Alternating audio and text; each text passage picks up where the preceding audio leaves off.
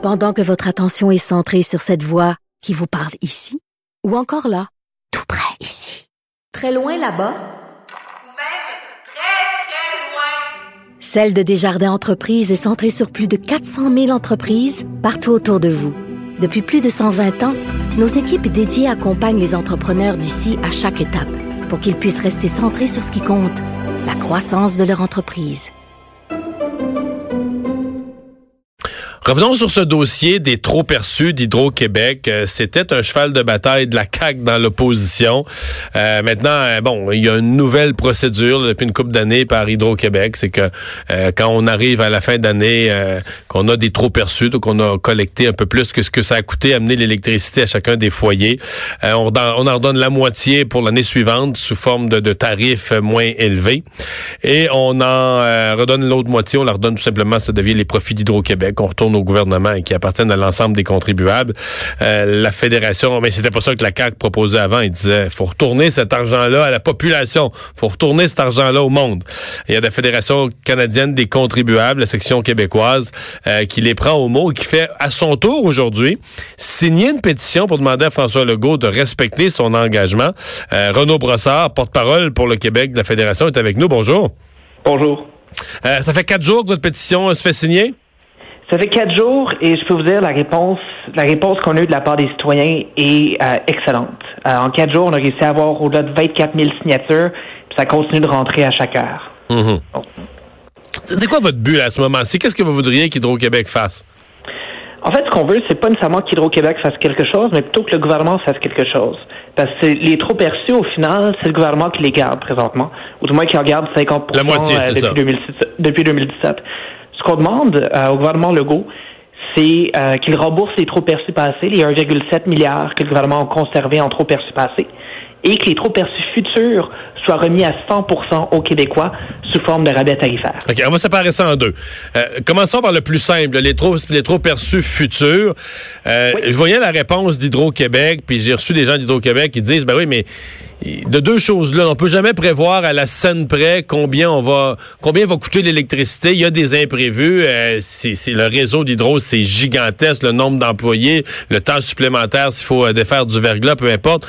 Donc ils disent nous, vous trouvez pas qu'on est mieux de budgéter un petit peu plus prudent puis d'arriver à la fin de l'année avec un léger surplus? Parce que si à l'inverse on a un insuffisamment perçu, on va être obligé d'augmenter les tarifs plus l'année d'après, tout le monde va être choqué. Euh, comment qu'est-ce que vous répondez à ça?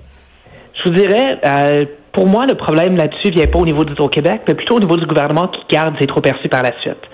faut pas oublier que euh, les tarifs d'Hydro-Québec sont mis en fonction d'un bénéfice net réglementé. C'est un mhm. maximum de profit que le gouvernement permet à Hydro-Québec de faire sur le marché québécois. Quand on exporte, c'est pas grave, on peut faire autant de profit qu'on veut. Mais sur le marché québécois, le gouvernement met des balises claires avec un maximum de profit. Les trop perçus, c'est le profit excédentaire à ça. Donc, pour Hydro-Québec, d'après moi, c'est sûr que de manière réaliste, ils n'arriveront pas à 100% pile poil sur la projection. Par contre, on a l'opportunité, et c'est ça, et c'est ça le mécanisme qui est déjà en place, euh, de remettre les fonds des trop aux Québécois. Nous, ce qu'on demande, c'est simplement que, quand on les remet sous forme, quand on les remet sous forme d'une hausse de tarifs moins élevée pour l'année suivante, ça, est-ce que ce 50% là, est-ce que ça vous plaît? Le, la hausse des tarifs moins élevée pour l'année suivante me plaît. Le fait que ce soit juste 50 ne nous plaît pas. C'est ça qui vous accroche. Vous dites que ça devrait être tout complètement remis. Euh, exact. Est-ce que, parce que là, revenons à l'autre. 1,7 euh, milliard. Là, on est sur une période de 10 ans, sur une longue période. Euh, vous dites ça, ça devrait être, être remis. je vous comprends parce que la CAQ vous l'a promis, mais est-ce que la CAQ n'a pas promis une impossibilité ou une vraie farce dans le sens que cet argent-là, mettons, je sais pas moi, l'argent de l'année 2010, là, dire, le ministre des Finances de l'époque l'a eu dans son budget. C'est des profits d'Hydro-Québec. C'est passé dans le budget.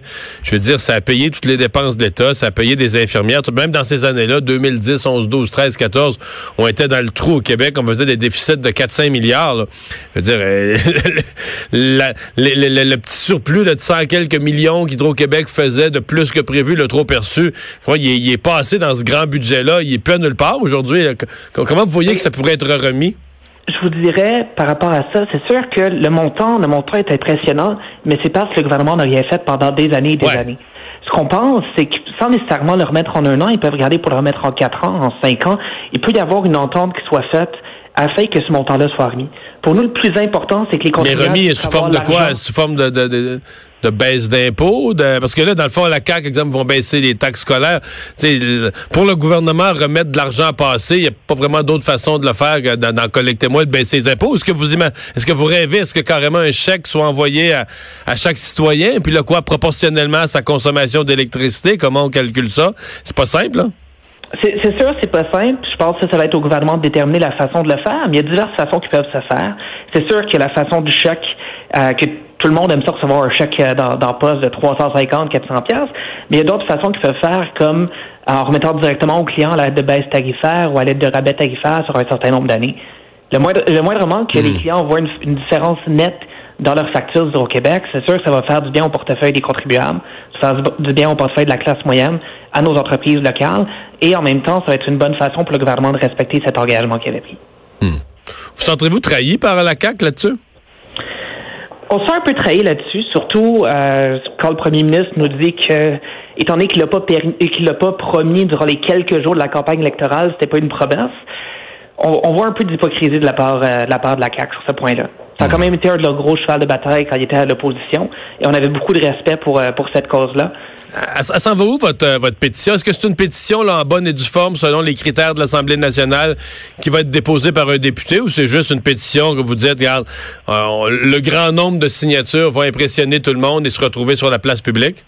Je vous dirais, on y va avec le nombre de signatures pour l'instant, mais ce n'est que la première action qu'on fait. Oh. On est en train de regarder pour, au cours des prochaines semaines, si le gouvernement ne change toujours pas d'avis, à prendre d'autres actions pour leur faire réaliser que les citoyens veulent bel et bien avoir cet argent. Les gens qui veulent signer, ils peuvent aller où? Ils peuvent aller sur euh, notre site web, donc contribuable avec un s.ca, baroblique hydro, et euh, la pétition va être, euh, va être disponible ici. Renaud Brassard, merci de nous avoir parlé. Merci beaucoup. Au revoir. On va s'arrêter euh, au retour de cette pause.